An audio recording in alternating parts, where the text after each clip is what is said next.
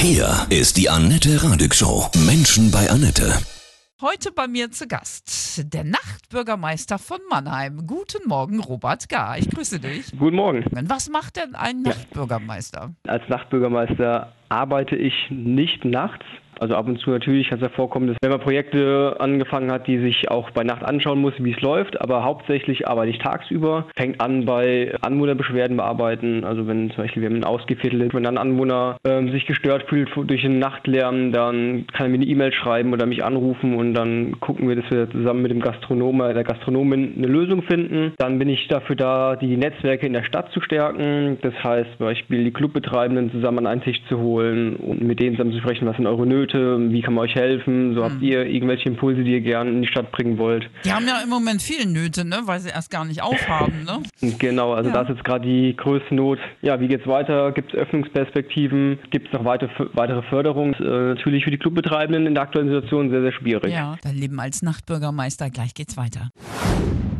Heute bei mir Robert Gar, der Nachtbürgermeister von Mannheim. Das heißt, du schlichtest Streit zwischen Menschen, die auf der Straße Party machen und Anwohnern, die dadurch genervt sind, oder? Mm, ja, nicht direkt auf der Straße. Also es findet dann doch schon eher in bestimmten Gremien statt. Da haben wir eine sogenannte Monitoring-Gruppe. Da sind verschiedene Interessenvertreter und Vertreterinnen, beispielsweise von der Gastronomie da, von Anwohnern, von verschiedenen Bevölkerungsgruppen, von der Stadt. Und da ist der Nachtbürgermeister auch, also ich auch mit drin. Mhm. Da wird dann zum Beispiel, wenn ein Anwohner und Anwohnerin eine Beschwerde hat, dann kann er die an die Stellvertreter weiterleiten und die sprechen es in der Gruppe an und dann gucken wir, wie wir zusammen in der Gruppe eine Lösung finden. Also zum Beispiel auch, wie die, die Gastronomen, Gastronomen da mit eingebunden werden und halt auch ihre Lösung mit präsentieren können und das wird dann direkt an die Beschwerdeführer weitergeleitet und dann kann man da eigentlich super gut ähm, in Dialog gehen und vor allen Dingen auch niederschwellig das Problem bearbeiten. Mhm. Man muss nicht erst auf die Behörden gehen. Da wird auch schon mal richtig Dampf abgelassen, glaube ich, ne? Also, oder?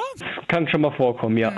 Was sind so die Hauptprobleme? Lautstärke, Alkohol? Hab natürlich die Lautstärke nachts. Ich denke mal, das Problem haben jetzt gerade viele deutsche Städte oder auch generell weltweit, dass jetzt, wo das ganze Clubleben, Diskotheken zu sind, diese Leute natürlich alternative Orte suchen, wo sie andere Menschen treffen können. Und das ist natürlich jetzt gerade im Sommer der öffentliche Raum. Also Plätze, die vorher nicht so belebt waren, sind auf einmal wahrscheinlich sehr viel belebter. Und da ist natürlich das Problem Alkohol, äh, Müll, natürlich Lautstärke. Und da muss man natürlich vermitteln zwischen ja, dem Recht der Anwohnenden zu schlafen und natürlich aber auch der, der jungen Menschen oder generell Menschen aller Altersgruppen, die sich natürlich auch soziale Interaktion erleben möchte, findet. Ich habe ein Foto von dir gesehen, wo du Sackhüpfen mit den jungen Menschen machst.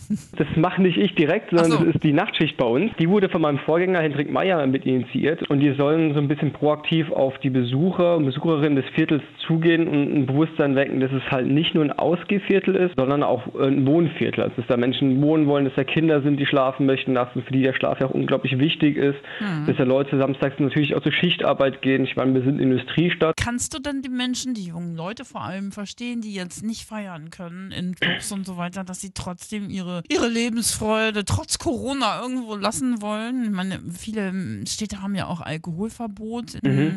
Ich kann das auf jeden Fall nachvollziehen. Ich meine, ich denke ich mir jetzt mit meinen 30 Jahren auch noch nicht so alt. Nee, war nicht. Ich habe ja auch, bevor ich jetzt die Stadt als Nachtbürgermeister angetreten, habe auch als Hobby-DJ und Veranstalter auch noch so ein bisschen nebenbei was gemacht. Natürlich, das fehlt. Also man, ich gehe ja auch gern in den Club und treffe Leute, die ich vielleicht auf der Straße so nicht getroffen habe, aber auch nicht ins Gespräch gekommen werden. Das fehlt natürlich. Also man trifft ja so viele unterschiedliche Menschen, wenn man abends unterwegs ist. Und es will halt natürlich irgendwie ausgelebt werden. Mhm. Natürlich ist es schade, dass jetzt ein paar Personen über die Stränge schlagen und dadurch halt natürlich auch sehr viele in Verruf geraten, die einfach nur friedlich irgendwo sitzen und ein paar Freunde treffen wollen. Man muss halt natürlich, wenn das Corona-Thema jetzt auch nächstes Jahr noch präsent ist, muss man sich natürlich Alternativen überlegen, wie man sondern es mal Freiflächen schafft, wo Menschen hingehen können und quasi dort ihre Zeit verbringen können abends. Wie viele Nachtbürgermeister gibt es in Deutschland? Soweit ich weiß, bin ich der einzige Festangestellte. Mhm. Von der Stadt? Ähm, Wirst du von der Stadt Genau. Bezahlt? Heidelberg ähm, hat jetzt auch gesucht. Dann gibt es, soweit ich weiß, wohl in Mainz jemanden, der auf freiwilliger Basis gerade. Mhm. Ein cooles Konzept, was sich offenbar bewährt. Da muss ja, der, Nord muss der Norden nochmal nachlegen. Ne? Ja, Osnabrück ist ja wohl auch schon äh, ah. länger im Gespräch, die sie wohl gern einen hätten. Gehen die dann bei dir in die Lehre alle?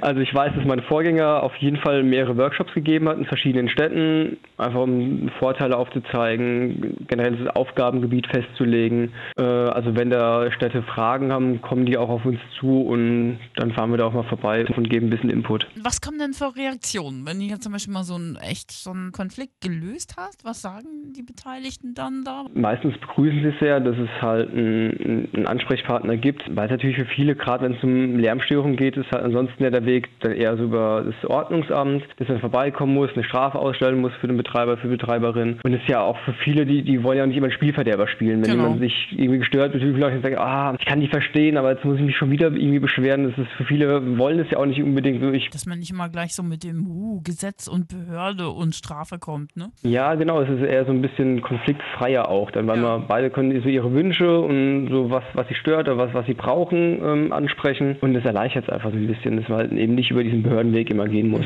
Nun geht es ja den Kulturschaffenden wirklich ganz, ganz dreckig, ja, im Moment.